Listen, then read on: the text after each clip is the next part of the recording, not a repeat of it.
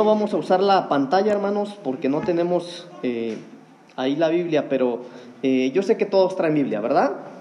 Gloria a Dios. Bueno, Génesis 2.25 dice la palabra del Señor. Y estaban ambos desnudos, Adán y su mujer, y no se avergonzaban. ¿Sí dice así su Biblia? Bueno, dice una vez más la palabra del Señor. Y estaban ambos desnudos, Adán y su mujer, y no se avergonzaban. Cuando yo estaba estudiando esta parte de la Biblia, hermanos, yo veía y yo leía a través de lo que yo leía, estaba viendo que la desnudez en el, principio, en esta parte de la Biblia, o la desnudez eh, en, el, en el origen de Adán y Eva, no era malo, hermanos. Ellos estaban desnudos, pero aún estando desnudos, ellos podían hacer ciertas cosas. Mire que esto es bien interesante para mí, pero fíjese que desnudo, la palabra desnudo quiere decir no tener adornos. Una persona desnuda no tiene un adorno. Una persona desnuda, desnudo es símbolo de estar indefenso, porque no tiene nada alrededor, no tiene nada sobre él. Desamparado por una injusticia. Pero aunque estos dos estaban desnudos, aunque Adán y Eva estaban desnudos, no tenían vergüenza. Nota usted que no tenían vergüenza ahí. En esta parte de la Biblia, la Biblia no dice que andaban desnudos, pero andaban ahí cubriéndose sus partes íntimas. No, ellos andaban, eran sinvergüenzas, hermanos. Ellos no tenían vergüenza. Pero fíjese que hay algo bien interesante, porque cuando vamos al capítulo 3, en el versículo 4 en adelante, esto cambió. Imagínese usted a un Adán y una Eva que andaban desnudos ahí en el huerto donde el Señor los puso, pero ellos no tenían vergüenza, ellos estaban normales, hermano. A ellos no les, no les incomodaba su desnudez. Pero algo pasó. Génesis capítulo 3, versículo 4. Voy a leer del versículo 4 al versículo 8 nada más. Nos detenemos ahí. Dice la palabra del Señor. Entonces la serpiente dijo a la mujer, no moriréis, sino que sabe Dios que el día que comáis de él, serán abiertos vuestros ojos y seréis como Dios, sabiendo el bien y el mal. Y vio la mujer que el árbol era bueno para comer y que era agradable a los ojos, y árbol codiciable para alcanzar qué? La sabiduría. Y tomó de su fruto y comió, dio también a su marido, el cual comió así como ella. Entonces fueron abiertos los ojos de ambos y conocieron que estaban desnudos. Entonces cosieron hojas de higuera y se hicieron delantales. Versículo 8. Y oyeron la voz de Jehová Dios que se paseaba en el huerto al aire del día. Y el hombre y su mujer se escondieron de la presencia de Jehová Dios entre los árboles del huerto. Ahora mire, hermano, en el primer versículo que leímos de Génesis 2 veíamos que Adán y Eva estaban desnudos, pero ellos no eran conscientes de eso, a ellos no les interesaba andar desnudos ahí en el huerto, no tenían el conocimiento de su desnudez. Y la Biblia dice, hermano, que Jesús, que sí, que Jesús, que el Señor pusieron ahí en el huerto en el huerto había dos árboles, ¿verdad? Dice Génesis, el árbol del bien y el mal, el árbol del conocimiento y el árbol de la vida también. Pero en el árbol del conocimiento, en el árbol del bien y el mal, estaba la serpiente. Estaba la serpiente. Entonces yo quiero decirle algo, hermano. Lo primero que quiero decirle es eso. Cuidado con el conocimiento, porque ahí está la serpiente. El conocimiento es bueno, hermanos. Para servirle al Señor tenemos que prepararnos. Nosotros como cristianos tenemos que estar creciendo en la palabra. Y para crecer en la palabra necesitamos conocer más de Biblia, necesitamos profundizar. Me llama la atención que en alguna parte de la Biblia, en Daniel, Daniel dice que a él le fue revelado el tiempo de la cautividad del pueblo leyendo los libros, dice ahí en Daniel. Entonces uno tiene que estudiar y crecer en el conocimiento. Pero en el árbol del conocimiento está la serpiente. Por eso uno tiene que tener cuidado con lo que uno aprende. Uno tiene que tener cuidado a quien escucha, de quién se deja enseñar. Uno tiene que ser cuidadoso con lo que uno se mete. Hay gente que se mete cosas que no son malas, que son buenas, pero por no tener una capacidad de adquirir ese conocimiento, se mueren espiritualmente. Entonces tenemos que tener cuidado con lo que aprendemos. Hay gente que se muere espiritualmente porque se está metiendo doctrinas para las cuales él ni siquiera entiende, no está capacitado. Y eso, hermanos amados, es peligroso. Pero mire, a lo, a lo que quiero llevarlo es a lo siguiente. Adán y Eva andaban desnudos y podían hablar con Dios. Adán y Eva andaban desnudos y no tenían vergüenza. Ellos no tenían un problema con andar desnudos ahí. ¿Hasta qué? ¿Qué fue lo que pasó? ¿En qué momento ellos tuvieron un conflicto? Les fueron abiertos los ojos, dice. Hasta que se les abrieron los ojos. Sí, lo leemos, mire. ¿Dónde está eso? Ok, versículo 4, una vez más el 4. Entonces la serpiente dijo a la mujer, no moriréis, sino que sabe Dios que el día que comáis de él, está hablando del árbol, serán abiertos vuestros ojos y seréis como Dios, sabiendo el bien y el mal. Y vio la mujer que el árbol era bueno para comer y que era agradable a los, a los ojos. Perdón, serían abiertos los ojos, ¿verdad? Versículo 6. Y vio la mujer que el árbol era bueno para comer y que era agradable a los ojos, y árbol codiciable para alcanzar la sabiduría. Y tomó de su fruto y comió, y dijo, y dio también a su marido, el cual comió así como ella. Entonces fueron abiertos los ojos de ambos y conocieron que estaban desnudos. Entonces el hecho de que se le abrieran los ojos a ellos les estorbó, hermanos. A ellos les estorbó. A ellos les fueron abiertos sus ojos. Ahora miren lo interesante, que dice la Biblia que cuando ellos les fueron abiertos los ojos, ellos se incomodaron porque se vieron desnudos. Hubo una incomodidad y ellos corrieron y se hicieron unos delantales. ¿De qué dice la Biblia? ¿De hojas de qué? Va, no pierda eso de vista porque lo vamos a usar al último. Entonces, hermanos amados, ellos no se dieron cuenta del pecado, ellos no se daban cuenta de su naturaleza, no se daban cuenta de su desnudez hasta que fueron abiertos sus ojos. Y eso les cambió el panorama, eso les cambió la visión. Ellos empezaron a ver las cosas desde otra manera porque sus ojos fueron abiertos. Y sabe que mientras yo estudiaba esto, hermanos, yo le he dicho varias veces, hermano, mire, yo tengo mucho cuidado cuando predico porque yo yo no, yo tiemblo cuando me toca predicar. Yo predico desde hace mucho tiempo, hace 15 años llevo predicando. Yo tiemblo cada vez que predico, pero no porque, mire hermano, se lo digo con mucha humildad, no porque ustedes me infundan temor, sino porque yo tengo miedo de decir algo que no venga de parte de Dios. Y son muy pocas veces las veces que yo digo, hermano, Dios me habló. Pero sabe que mientras yo estudiaba esto, hermanos, yo veía que, yo veo que para muchos que se les han abierto los ojos, eso les ha estorbado. Hoy vamos a llegar a un buen tiempo porque el Señor está aquí. Pero cuando a estos los ojos se les fueron abiertos, hermanos, y vieron su desnudez, cambió su visión, cambió la manera en la que pensaban. Y lo primero que ocurrió es que dentro de ellos se infundió un temor, porque dice la Biblia en el versículo 8, y oyeron la voz de Jehová Dios que se paseaba en el huerto al aire del día, y el hombre y su mujer se escondieron de la presencia de Jehová entre los árboles del huerto. Entonces, cuando a algunos se les abren los ojos, hermano, lejos de que eso sea bueno y que sean personas que están siendo edificadas, les estorba y se empiezan a esconder del Señor. Se sienten sucios. ¿Se acuerda que hablábamos eh, hace tres semanas o dos semanas, no me acuerdo, que era bien interesante porque en el Antiguo Testamento la Biblia dice, llamarás al Señor a tu Dios con todo tu corazón, con toda tu alma y todas tus fuerzas, ¿verdad? Pero en el Nuevo se agregaba algo que era la mente. Y hablábamos de tener la mente de Cristo, de que tuviéramos siempre, amados hermanos, la palabra del Señor, dice la Biblia, escrita en nuestra mente.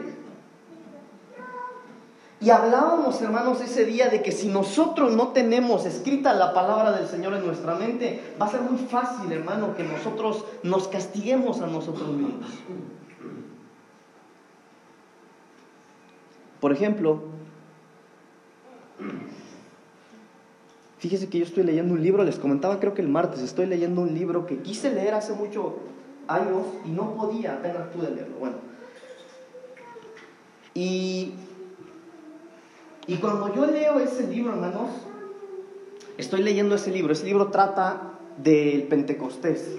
El libro se llama El siglo del Pentecostés, el siglo del Espíritu Santo se llama ese libro. Y habla del movimiento Pentecostés, de cómo empezó, de cómo se desarrolló, de cuántos se agregaron, de cuántos se salieron, y habla de toda la historia. Pero yo veo en lo que leo, hermano, cómo el Señor ha querido hacer tantas cosas para su pueblo, para con los suyos, pero a veces los conceptos que la gente tiene en la mente estorban para que Dios pueda hacer algo.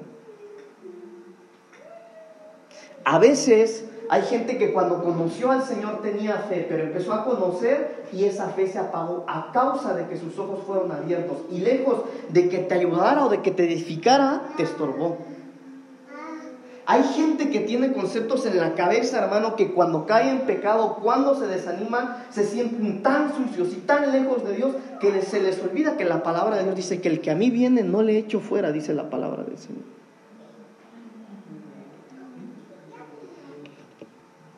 Pero ellos estaban desnudos.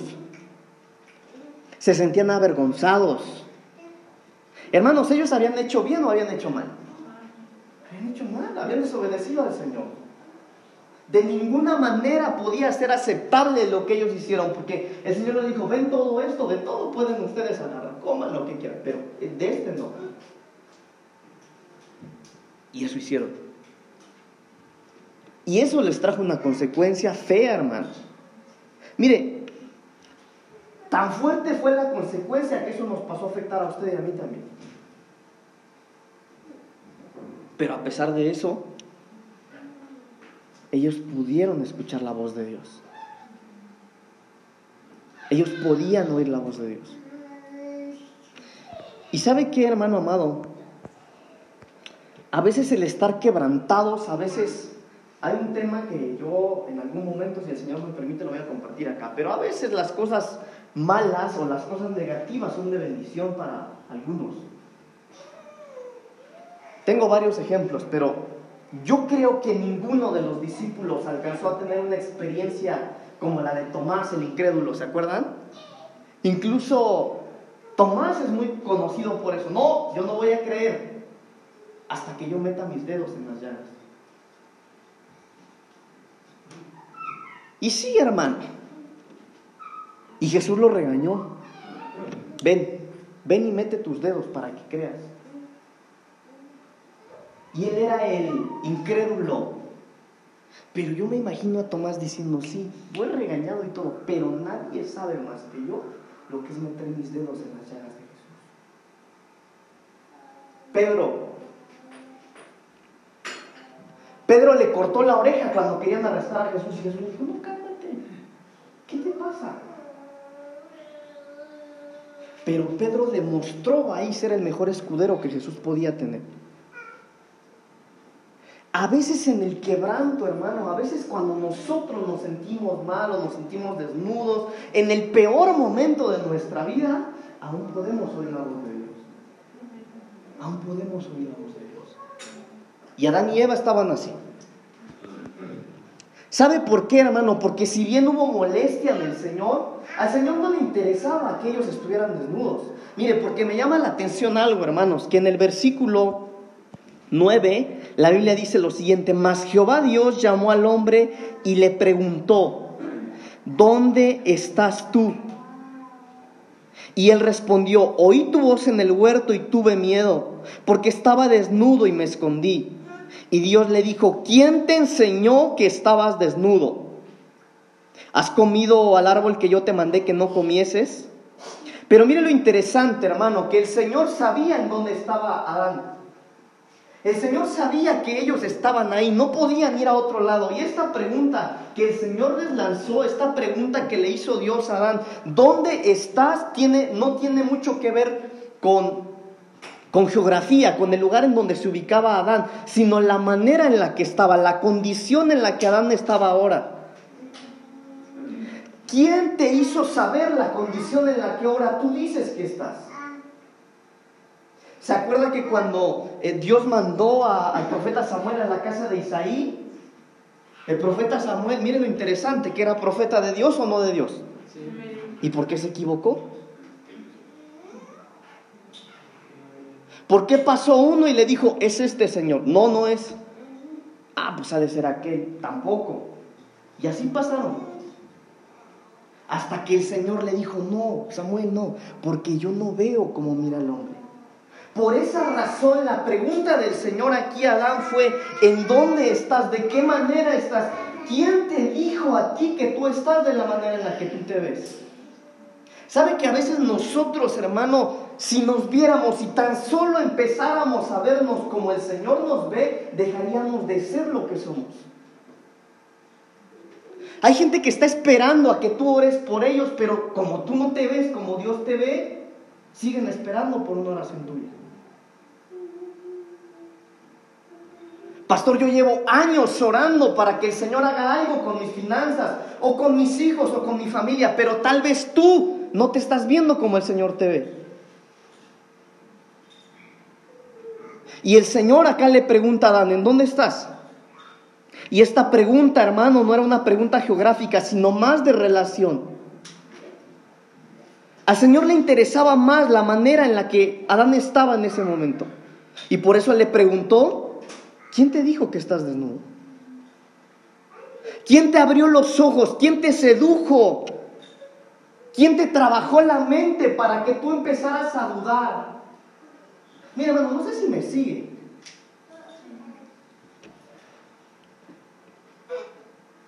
Pero el Señor, el Señor sabía que ellos habían cambiado la historia de la humanidad. El Señor sabía que su acción, hermano, iba a repercutir a todas las generaciones que vinieran después de ellos. Por eso al Señor no le importó su desnudez. A él le importó lo que había ocurrido. Génesis capítulo 37, por favor, hermanos. Porque a veces, hermanos, cuando el Señor le dijo al profeta Samuel, Samuel, yo no veo como ven ustedes, yo veo las cosas diferentes. Génesis capítulo 37, versículo 23, dice la palabra del Señor. Sucedió pues que cuando llegó José a sus hermanos, ellos quitaron a José su túnica, la túnica de colores que tenía sobre sí Y esta parte, hermanos, está hablando de José con su túnica, ¿verdad? ¿Se imaginan a José, el hijo menor de sus hermanos? Pero que su padre le había hecho una túnica. En alguna ocasión yo le explicaba aquí lo que significaba la túnica de colores. ¿Se acuerdan qué significa esa túnica de colores? ¿O a quién se le daba, a quién se le ponía? ¿Se acuerdan o no? Esa túnica de colores, hermanos amados, se le ponía a los supervisores. Esa túnica de colores se le ponía a aquellos que podían mandar. Pero ¿cómo? ¿Cómo es que al hermano menor, cómo es que al más chico de los hermanos, su padre le hizo una túnica de colores? Imagínese usted por qué lo querían matar sus hermanos. Y esta parte de la Biblia dice, sucedió que cuando llegó José a sus hermanos, ellos quitaron a José su túnica, le quitaron sus ropas, la túnica de colores que tenía sobre él. ¿Sabe por qué, hermano amado? Porque si había algo que, que hacía enojar a sus hermanos, dice la Biblia que José era el amado de su padre de Israel. ¿Sabe por qué? Porque era el hijo de su vejez. Era el último hijo que él tendría. Era el último hijo que él engendraría. Era su último hijo. Mientras yo estudiaba esto, yo decía, Señor, ¿será que tú nos amas más por ser los últimos cristianos? No lo sé. Pero lo que sí sé es que el Señor nos ama, hermano. Profundamente. Profundamente. Pero estos hermanos le quitaron su túnica a José porque ese era lo que a ellos les preocupaba. Agarraron la túnica, se la quitaron porque a ellos les preocupaba más la envoltura, lo de afuera, hermano, que lo que realmente José tenía adentro. Estos veían como veía Samuel cuando fue a ungir al rey. Ellos veían lo de afuera. Pero José, hermanos amados, Mire, a veces, por ejemplo, cuando usted es su cumpleaños, se acostumbran, ¿verdad? No sé, su pastelito, sus regalos, usted ve una bolsota y dice, ah, y están aquí en el pastel, pero ve una bolsota ya que le trajeron, no, me va a ir bien. Aunque no sabe ni lo que es, ¿verdad? Porque ve la envoltura. Pero si ve un sobrecito, si ve una caja pequeñita, mmm, pásenme ese primero, dice. Porque lo menospreciamos por la envoltura. Y a veces, hermanos amados, nosotros hacemos lo mismo en lo espiritual. A veces nosotros menospreciamos a la gente por cómo se ve. No sé qué me va a enseñar a mí. Mire, hermano, hay mucha gente que menosprecia a los jóvenes, por ejemplo, solo como ejemplo a los jóvenes. Está joven, pastor, él no puede servir. No tiene experiencia, pero esos jóvenes ayunan más, oran más, se consagran más que muchos viejos. Es solo un ejemplo, hermano. Pero a veces nosotros, hermanos amados, vemos como vieron los hermanos de José, vemos lo de afuera y, y nos preocupa más lo que vemos por afuera que lo que hay dentro en realidad. Y Dios no es así. Dios no es así. Miren lo que dice Génesis 37, 24, hermanos. El siguiente versículo. Y le tomaron y le echaron en la cisterna, pero la cisterna estaba vacía y no había agua en ella. Y se sentaron a comer pan y alzando los ojos miraron. Y he aquí una compañía de ismaelitas que venían de Galad y sus camellos traían aromas, bálsamo y mirra e iban a llevarlo a Egipto. Entonces miren lo que hicieron, hermano. Primero le quitaron su túnica a José. Le quitaron sus vestiduras le quitaron eso que a ellos les preocupaba y después, ¿después qué hacen? avientan una cisterna. A una cisterna que no tenía agua.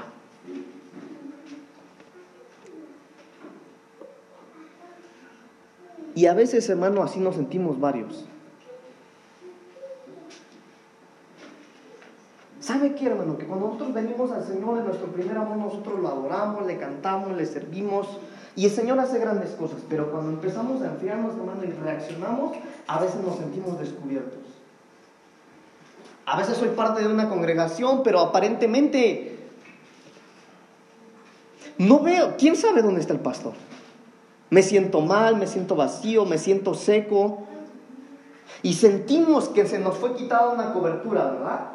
Y después como se lo aventaron ahí a la... ¿Qué dice? A la, a la cisterna. Seca, hermanos. Seca. Hermano, yo ya no siento nada aquí en la iglesia. Yo vengo para evitar problemas. O tal vez alguno viene por costumbre. O tal vez alguno viene seco porque sabe que Dios aquí va a convertir su desierto en un campo verde. Pero a veces, hermano, así como José, hay gente, tal vez hay alguien aquí que se siente así, pastor. Cuando yo conocí al Señor, yo le servía. Yo sé que el Señor puede usarme y Él me usó de una manera impresionante, pero ahora tal vez apenas me siento como José. Tal vez ahora solo me quitaron la cobertura. Yo busco al Señor. Mi iglesia ni caso me hace, pero yo busco al Señor con todo, pastor. Tal vez no es así. Tal vez aparte de que te quitaron la cobertura, de que te quitaron tu túnica, estás dentro de una cisterna donde no hay nada. Tratas de adorar y sientes que tu adoración no es recibida por el Señor. Lloras, pero ya no lloras por sentir la presencia del Señor, lloras por angustia, lloras por soledad. Tratas de sobrevivir, ya no vives, estás sobreviviendo y está seco el lugar en donde te encuentras. ¿Y quiénes fueron los que le hicieron esto a José? Sus hermanos. Ojo, sus hermanos, aquellos que comían pan. ¿Simbolismo del pan? O sea que Hermano, ¿no será que a veces nosotros los que comemos pan, no será que nosotros a nuestros hermanos podríamos estarlos aventando a la cisterna por no estar viendo lo que hay dentro de ellos, por solamente ver su envoltura tal vez?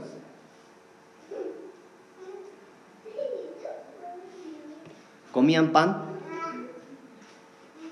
y levantaban sus ojos. Pero querían la muerte de su hermano menor. Tenemos, amados, tenemos que empezar a valorar lo que hay dentro de la gente. Hermano, tenemos que amarnos más. Tenemos que amarnos más. Mire, ¿sabe qué es lo que necesitamos ahora, hermano? Empezar a vivir lo que ya sabemos. No necesitamos saber más, necesitamos empezar a vivir lo que ya sabemos. Pastor, pero es que yo le he hablado de Cristo y lo invito a los cultos familiares y no viene. Bueno, vaya usted. Pastor, hasta le invito unos tacos para que animarlo y que venga a la iglesia, pero ni siquiera quiere venir. Bueno, compre los tacos y llévelos usted a su casa. Hermano, no sé si me estoy dando a entender, pero tenemos que empezar a dejar, a dejar de ver la envoltura para empezar lo que hay dentro de la gente. Tenemos que empezar, amados hermanos, a aplicar lo que el Señor nos ha hablado. No podemos venir a la iglesia, no podemos continuar viniendo a la iglesia, hermano, y aquí adorar, cantar, y no le hablo a mis vecinos, por ejemplo. Estoy peleado con alguien de la familia. Porque entonces eso querría decir, hermano, que tus ojos te fueron abiertos, pero lejos de edificarte te afectó. Yo creo que no es el caso, pero podría haber alguien aquí que por saber más Biblia se siente superior al pastor o a alguien más. Y no podemos ser así. Mientras tú pongas tus ojos en la envoltura solamente y no lo que hay dentro, hermano, podría ser como los hermanos de José.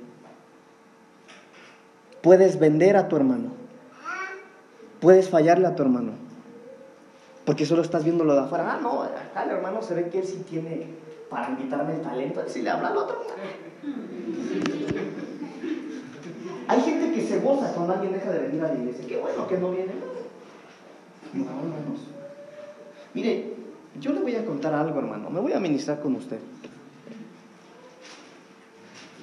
Yo le explicaba hace unos días que desde que mi papá oró por nosotros aquí y con mi esposa empezamos a trabajar el pastorado, algo pasó, hermanos. Algo pasó.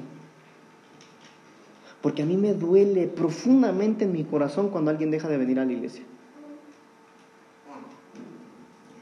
Aunque delata, hermano. Aunque sea problemático, pero duele.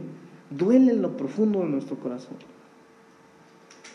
Pero hay ovejitas, ah, qué bueno, pastor, lo mejor es que se fue, ya no nos va a estorbar, ya no se preocupe. No, hermano, no es así. Mire, ¿quiénes no vinieron hoy a la iglesia? Nombres, deme nombres. Ayúdeme pues. ¿Quién? Hermana Delia, ¿quién más? Hermano Toño Trejo. ¿Quién más? Hermana Sandra. ¿Quién más? Hermano Lalo. ¿Quién más? ¿La hermana Ana María? ¿No? ¿Hermana quién tiene? Toño Pérez tampoco vino con su familia. La hermana Carolina. ¿Quién más, hermano? Volte, hombre. Estamos en confianza, no hay nadie. ¿Quién nos falta?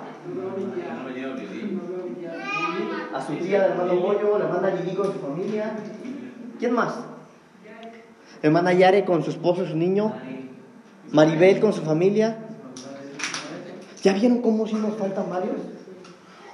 Pero a veces, hermanos amados, por no estar viendo lo que hay dentro de ellos y solo la envoltura, si de por sí ni viene, ¿qué se extraña?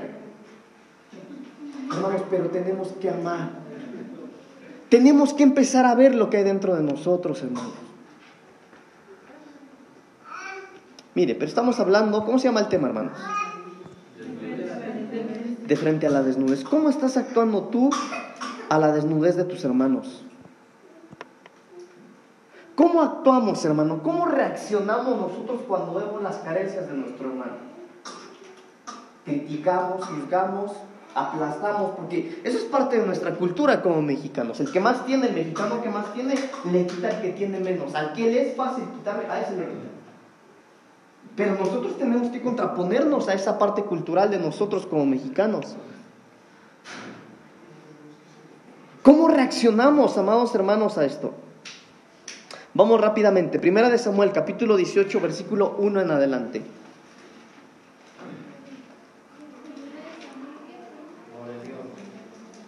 Capítulo 18 del 1 en adelante. ¿De qué manera tengo yo o hasta qué punto tengo yo, pastor, que hacer por mi hermano? Dice la palabra del Señor. Saúl ya no dejó que David volviera a su casa. Primera de Samuel capítulo 18, capítulo 18 del 1 en adelante. ¿Lo tiene? Saúl ya no dejó que David volviera a su casa, sino que lo mantuvo cerca de él. De modo que Jonatán se hizo muy amigo de David. Tanto lo quería Jonatán que desde ese mismo día le juró que serían amigos para siempre, pues lo amaba como a sí mismo. En prueba de su amistad, Jonatán le dio a David su ropa de príncipe, junto con su arco y su espada, con todo y cinturón. Siempre que Saúl enviaba a David a luchar contra los filisteos, David salía victorioso. Por eso Saúl lo puso como jefe de sus soldados. Esto le gustó mucho a todo el pueblo y también a los otros jefes del ejército de Saúl. Mire hermano, acá no estamos viendo a alguien que le quitaron sus vestiduras, a alguien que lo desnudaron, al contrario. Acá vemos a un Jonatán que se quitó sus vestiduras y su armamento de guerra para dárselo a alguien a quien amaba. Y esa tiene que ser nuestra actitud. Acá no es pelear, hermano, para ver quién toca mejor la alabanza, aquí no es pelear para ver quién predica mejor o quién sabe más de Biblia, no, aquí o todos nos vamos, hermano, o todos nos vamos. Porque por eso somos una familia, hermanos. Si vemos que uno se está desanimando, se está cayendo, vayamos por él. Vayamos tras él, vayamos tras ella. Tenemos que despojarnos por nuestros hermanos. ¿Sabe que hay hermanos a la iglesia que vienen con el puro pasaje porque no tienen trabajo, ni, el hermano ni la hermana? Pero hay otros que tienen. Hermano, tenemos que buscar la manera de cómo ayudarnos unos a otros. Mire, el pastor, mi papá hace ratito pasó aquí, decía que apoyáramos a la hermana de allá. De eso se trata, hermano. De eso se trata. No solo de, ah, hermana, tiene usted su necesidad, no se preocupe, voy a orar por usted, Padre, en el nombre de Jesús, suple su necesidad de ella. No, hermano, si yo tengo, despojémonos, ayudémonos.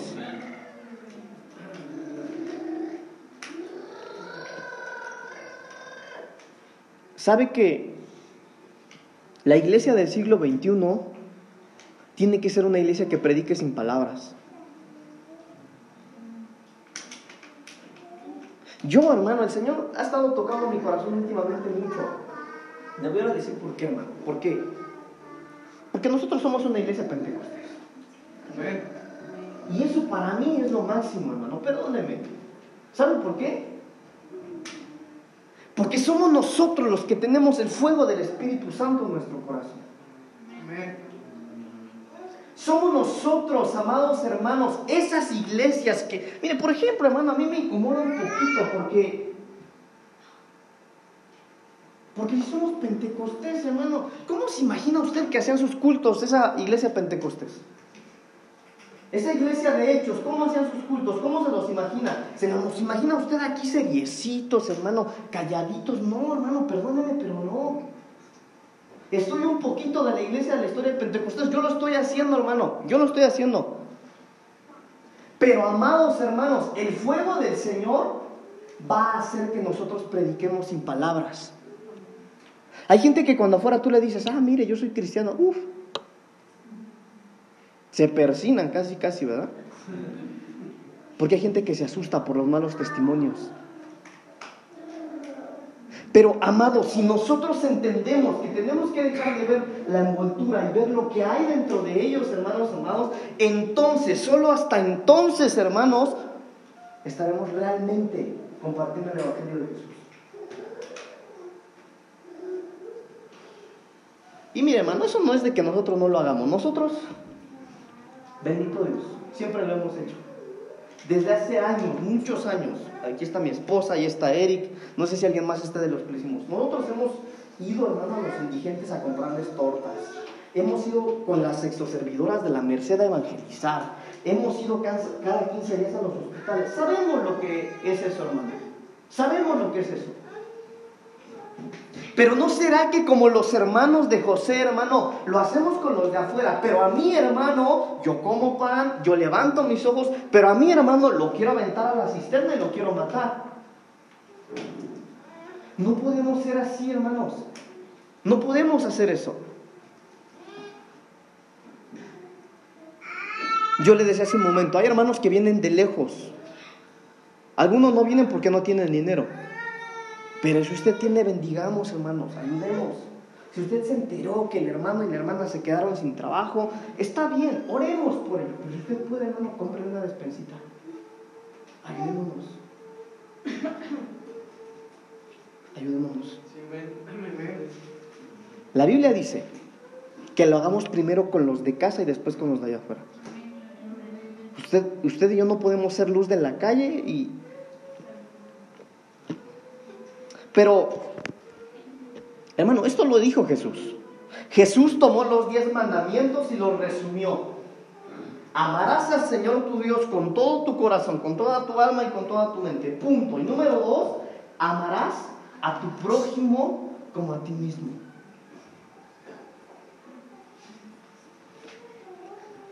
Pero sabe que hay algo muy interesante, hermanos. Como pastor, ¿cómo le hago yo entonces para que... Mire, porque hay gente que no lo siente. Hay gente que tiene, pero no siente en su corazón dar. Si sienten que dan, uy, ya se sienten pobres. Mi papá lo ha contado aquí, lo voy a decir una vez más como testimonio. Hace años, hace muchos años, había unos hermanos acá que tenían negocios. Tenían negocios, yo creo que eran los que más generaban de la iglesia. Y cuando pedíamos despensa para las hermanas, para los hermanos, ellos iban a la tienda y compraban una sopa. Está bien. Pero mire, hermano, la Biblia dice, y esto también lo estudiamos cuando hablamos de las finanzas en la iglesia, ¿se acuerdan? Que el que siembra escasamente, escasamente cosechará. Entonces también en la manera de dar, hermano, uno tiene que ser consciente de cómo yo estoy dando. Ahora, aquí no estamos hablando de dar, hermano, a la iglesia, ¿verdad? Porque o sea, no, ese Pablito siempre habla de dinero. No, aquí es darnos entre nosotros, hermano. Tenemos que ayudarnos, hermanos. Tenemos que bendecirnos unos a otros. Pastor, yo quiero, pero no puedo.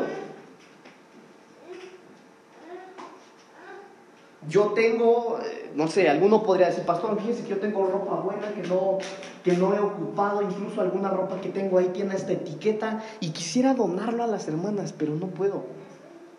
Porque, porque aunque ya no me queda, esta cuarentena, pastor.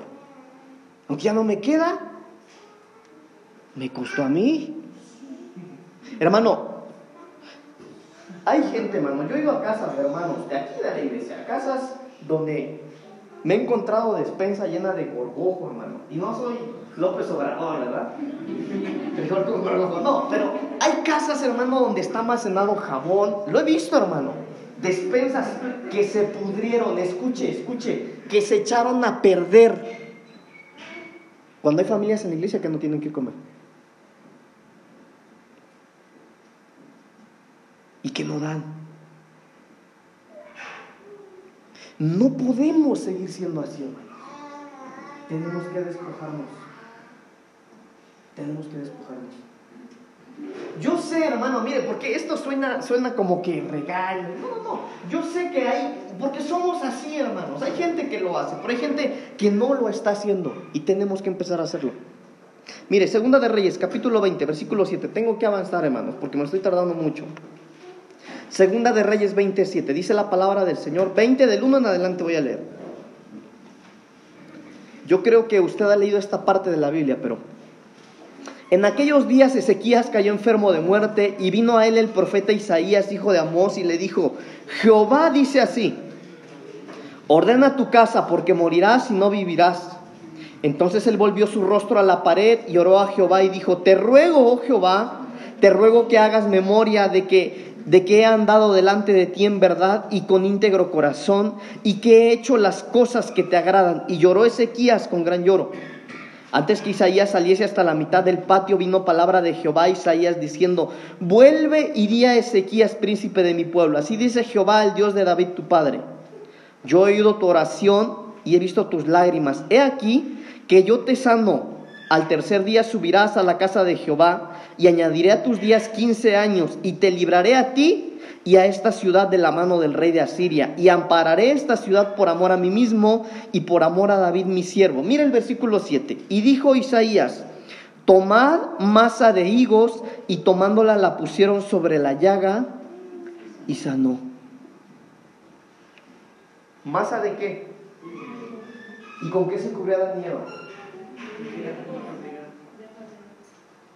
Esto, hermanos amados, híjole, no sé si le voy a hablar de esto, porque tengo que llegar al final de la predicación, pero... Pero a veces, hermanos amados, cuando nosotros se nos fueron abiertos los ojos y lejos de que a mí me ayude, me estorbe o me está, eh, no sé, hermano, que sea un problema para mí, necesitamos ir al Señor. Necesitamos ir al Señor. Hermanos, Dios es bueno y Él provee nuestras necesidades. Ninguno va a morir. No ha muerto en la pandemia ni va a morir. Todos tenemos que comer. Todos.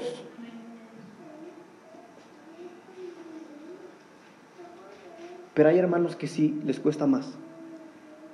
Hay hermanos que les está costando más. Hermano, mire, esto, esto no es profético, esto es cuestión de lógica, hermano. La crisis económica en nuestro país está empezando, no solo aquí, en muchos países. Está empezando, hermano. Y nosotros tenemos que abrir nuestros ojos para ver quién de nuestros hermanos necesita ayuda. ¿Quién?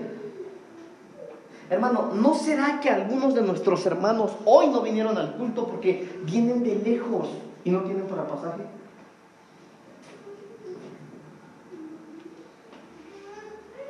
Entonces tenemos que abrir nuestros ojos a la necesidad de los hermanos. Empezando por la casa, hermano. Tenemos que empezar por la casa. Pero mire, este hombre fue sanado porque el Señor tuvo misericordia, pero lo que causó la sanidad, el Señor selló su sanidad con la masa de higos. Ahora, solo, no le voy a hablar de esto, pero solamente si usted busca en su concordancia la higuera y los higos, hermano, va a encontrar tantos beneficios escondidos ahí que usted se va a sorprender. Y esa es la manera en la que nosotros podemos volver al Señor y en el Señor empezar a ser restaurados. Pero, hermanos, si tú tienes ahora una visión errónea, si tú Vienes a la iglesia, vienes a la congregación y dices, Señor, bueno, yo vengo, yo te quiero cantar, te quiero alabar, pero ya no sé, Señor, ya no sé si, si lo que estoy haciendo está bien o mal. Tal vez tú pretendes, te levantas los domingos temprano, quieres venir a cantar, vienes a adorar, pero hace semanas que te regresas de la misma manera. Tal vez hace semanas que tú has querido cantar y adorar, pero algo hay que me estorba y no puedo. Por más que pongo atención en la predicación, o me da sueño o no entiendo nada, pastor. O le fallaste al Señor. Negociaste con lo que tenías. Y conscientemente tomaste decisiones erróneas y le fallaste al Señor. Y es eso tal vez lo que ha cambiado tu visión. Bueno, Sí, yo cuando te conocí, Señor, yo tenía sueños ministeriales. Yo decía, Señor, que iba a hacer tantas cosas. Pero ahora, Señor, los años pasaron. Ya todo cambió. Tal vez, Señor, ahora ya tengo hijos o ya pasaron tantos años. No estoy en la misma iglesia. Y tal vez algo pasó y tu visión cambió. Pero Dios no. Dios no cambia. Dios no cambia. Ni su misericordia ni su amor por nosotros. Sabes que el Señor nos sigue amando como el primer día cuando tú llegaste a su presencia. ¿Te acuerdas? ¿Te acuerdas cuando alguien te preguntó, ¿te gustaría aceptar a Cristo en tu corazón? Y dijiste, sí, sí quiero. el Señor nos sigue amando de la misma manera. El Señor nos sigue amando de la misma manera como ese día o esa noche que aceptaste a Cristo en tu corazón y no podías dormir por todo lo que había ocurrido el día que te encontraste con Él.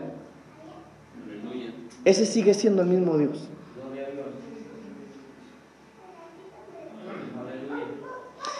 En el Evangelio de Juan capítulo 13 la Biblia relata que en alguna ocasión Jesús, mire, vamos rápido ahí hermano, rápido. Juan capítulo 13 versículo 33 y 34 nada más.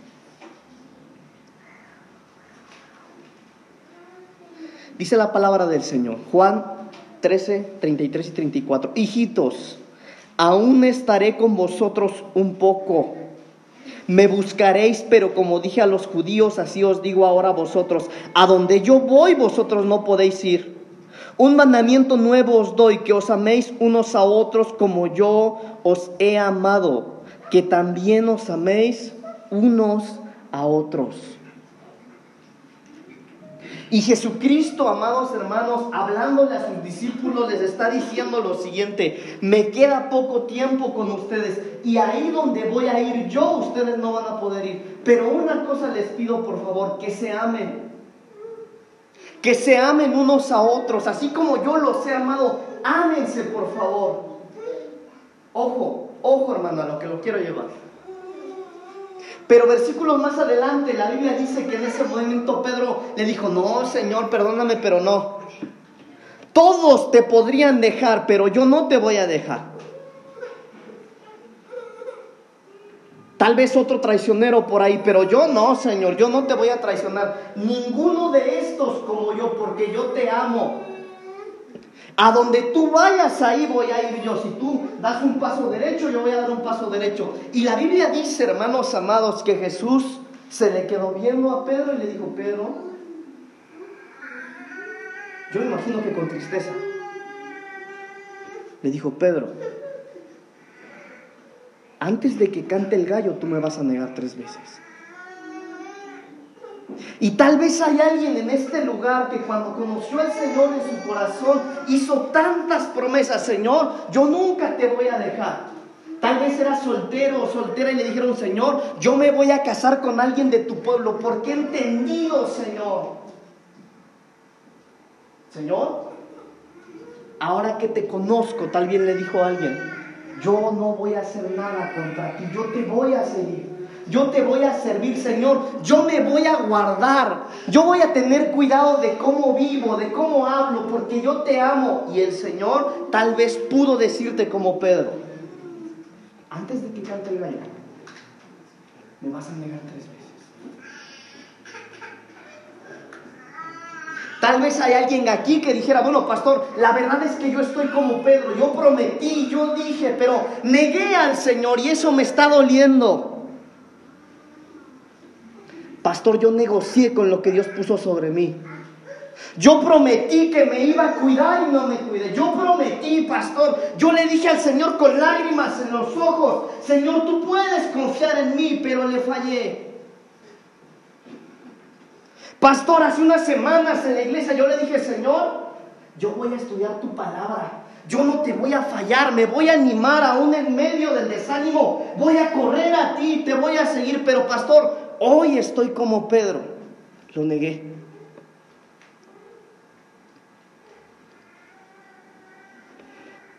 Pero la Biblia dice, hermanos,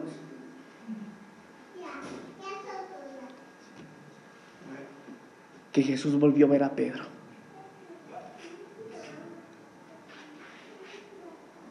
Señor, yo daría mi vida por ti, le dijo Pedro. Todos estos te pueden negar, pero yo no lo voy a hacer. Y en esos versículos la Biblia dice, Simón Pedro y otro discípulo le seguían. El otro discípulo entró al patio del sumo sacerdote, Pedro, pero Pedro tenía que esperar afuera. Pronto el otro discípulo regresó y habló a la portera para que Pedro también entrara. Entonces la portera le preguntó a Pedro, ¿será que tú también eres uno de los seguidores de este hombre? Pedro le contestó, no lo soy. Luego alguien le dijo, ¿no eres tú uno de los seguidores de él? Y otra vez Pedro contestó, no lo soy. Pero un sirviente del sumo sacerdote estaba allí. Él era el primo del soldado a quien Pedro le había cortado la oreja. Entonces él le preguntó, ¿no te vi en el huerto con él? Pero Pedro negó otra vez a Jesús. En ese mismo momento el gallo empezó a cantar y Pedro recordó que Jesús le había dicho, me negarás tres veces antes que el gallo cante. Y Pedro salió y lloró amargamente. Tal vez alguien está así ahorita. Pastor, yo vengo a la iglesia, aquí vengo, canto, levanto mi mano, pero cuando llega la oscuridad en la noche estoy en mi cama, pastor, yo estoy como Pedro, no sé, no sé qué es lo que tengo que hacer, porque hay dolor en mi corazón. Mira, hermano, perdóneme, yo ahorita no pretendo tocar sus sentimientos, pero si hay alguno así como Pedro, que ha salido corriendo, llorando, avergonzado, quiero decirte algo, Jesús está aquí. Hermano, cuando Jesús vio a Pedro, hermano, Jesús no le reclamó nada. Yo me imagino a ese Jesús que llegó y cuando lo vio a lo lejos, hermano, su mirada. Su mirada no le reclamó nada. Su mirada no le decía, Pedro, ¿por qué me traicionaste? Pedro, ¿por qué hablaste de mí? ¿Por qué me negaste? No. En la mirada de Jesús había amor. Yo puedo imaginarme, amados hermanos, la mirada del Señor hablándole a Pedro y diciéndole, Pedro, tenemos mucho camino que tenemos que recorrer tú y yo. Pedro, nada ha pasado entre nosotros. Nada se ha roto entre nosotros.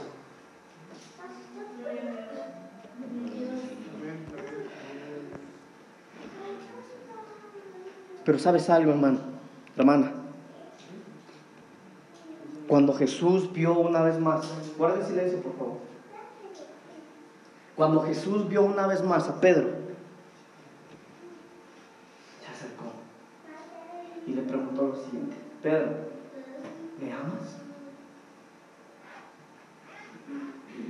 Señor, tú sabes que te amo. ¿Me amas, Pedro? Señor, sí te amo. Pedro, ¿me amas?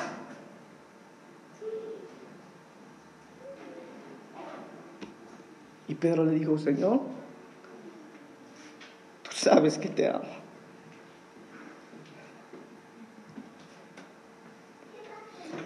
Y el Señor hoy en este lugar está lanzando esa pregunta a los que estamos aquí sentados. Hermano, al Señor no le importa qué tan cubierto, qué tan desnudo estás. Al Señor no le importa qué tan sucio llegaste hoy a su casa. Al Señor le importa es que tú te acercaste a Él. Cierre sus ojos, por favor. Así como está, cierre sus ojos.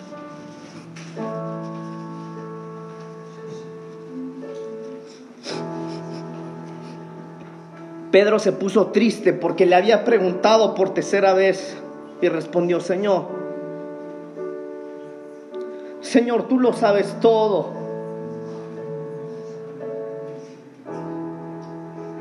La tercera vez que Jesús le preguntó a Pedro, Pedro cambió su respuesta y le dijo, Señor,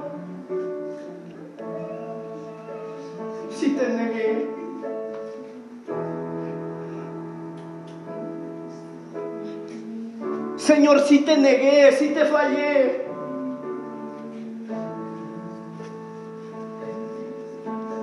Pero tú lo sabes todo.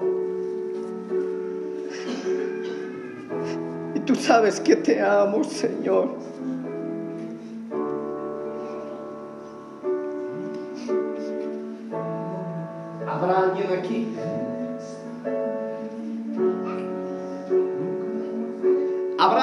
Que tenga que decirle a su Señor, Señor, tú lo sabes todo.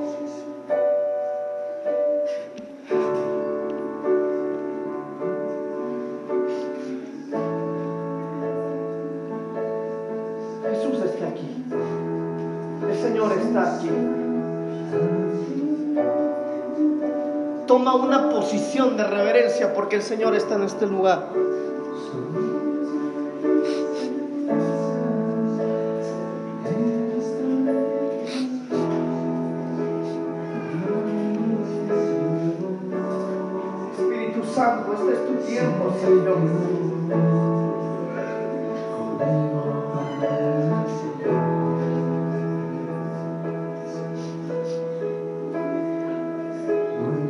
Tal vez tu visión ha sido cambiada.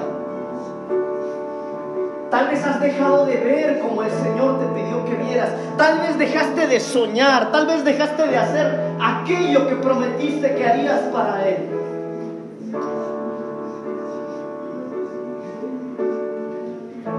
Pero hoy puedes venir con el Señor.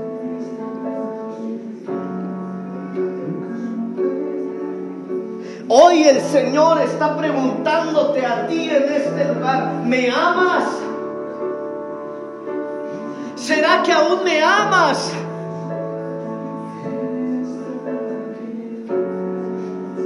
Tú puedes venir delante de Él y decirle, Señor, tú lo sabes todo. Señor, tú sabes que te hemos fallado y que Hemos dejado de hacer tantas cosas, pero mira lo que hay dentro de nosotros, Señor. Hay corazones apasionados por ti.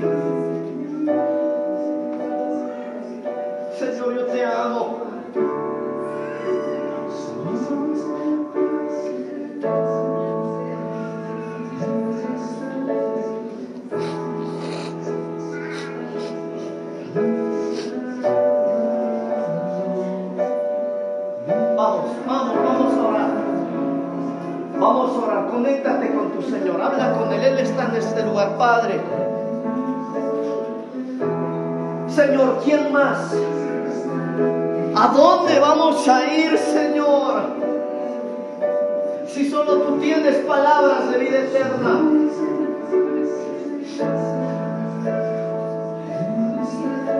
Señor, te hemos fallado como Pedro te hemos negado tal vez, pero hoy Señor estamos delante de ti.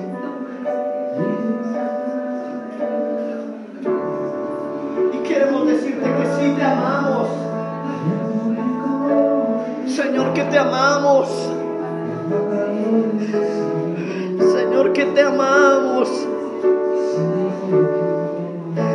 Si te amamos, Señor.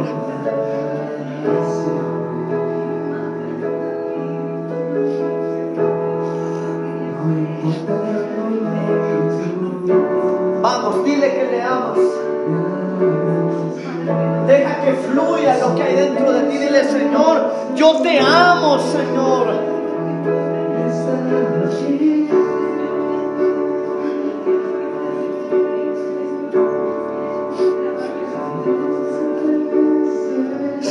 Aquí está tu pueblo. Aquí está tu pueblo, Señor. Aquí están tus hijos. Señor, aquí están tus hijas. Algunos desnudos tal vez. Algunos con vestiduras sucias, Señor. Pero corremos hoy a ti, Señor porque recordamos, Señor, hacen eco esas palabras en nuestro corazón.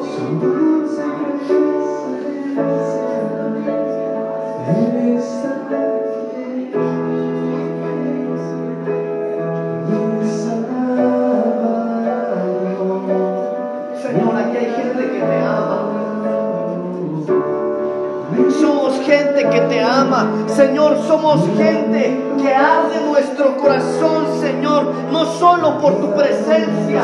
Somos gente que quiere obedecer. Somos gente que quiere servir. Somos gente, Señor. Hemos nacido, Señor, para darte lo mejor de nosotros.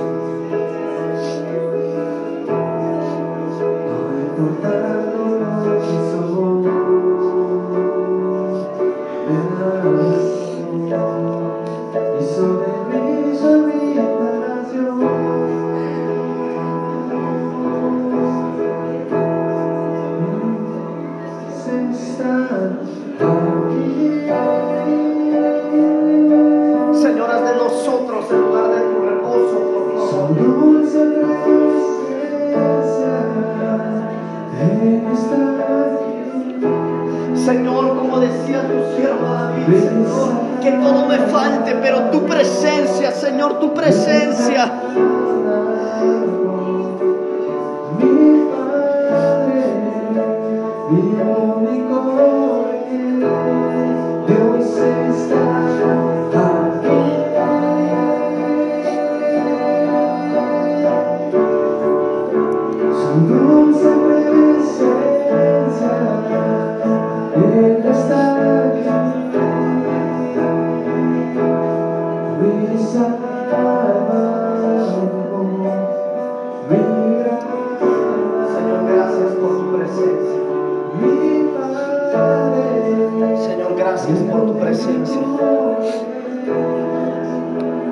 Gracias porque aún, Señor, podemos oír tu voz. Aún podemos oír tu voz. Gracias, Jesús. Gracias, Jesús.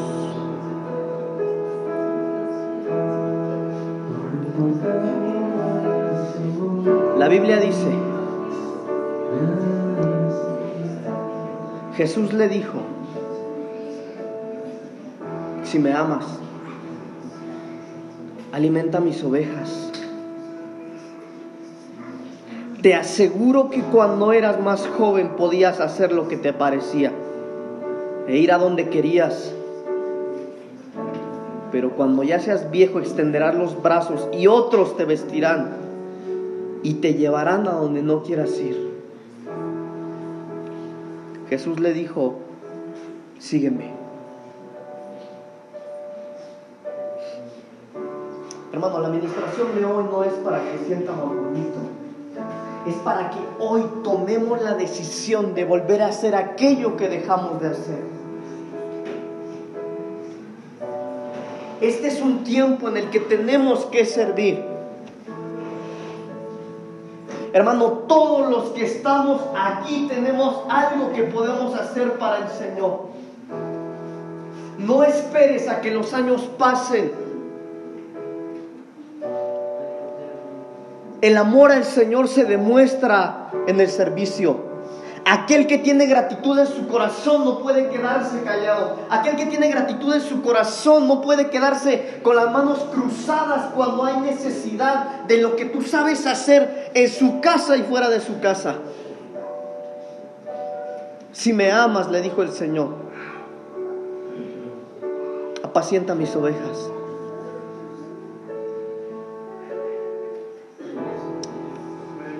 Tomemos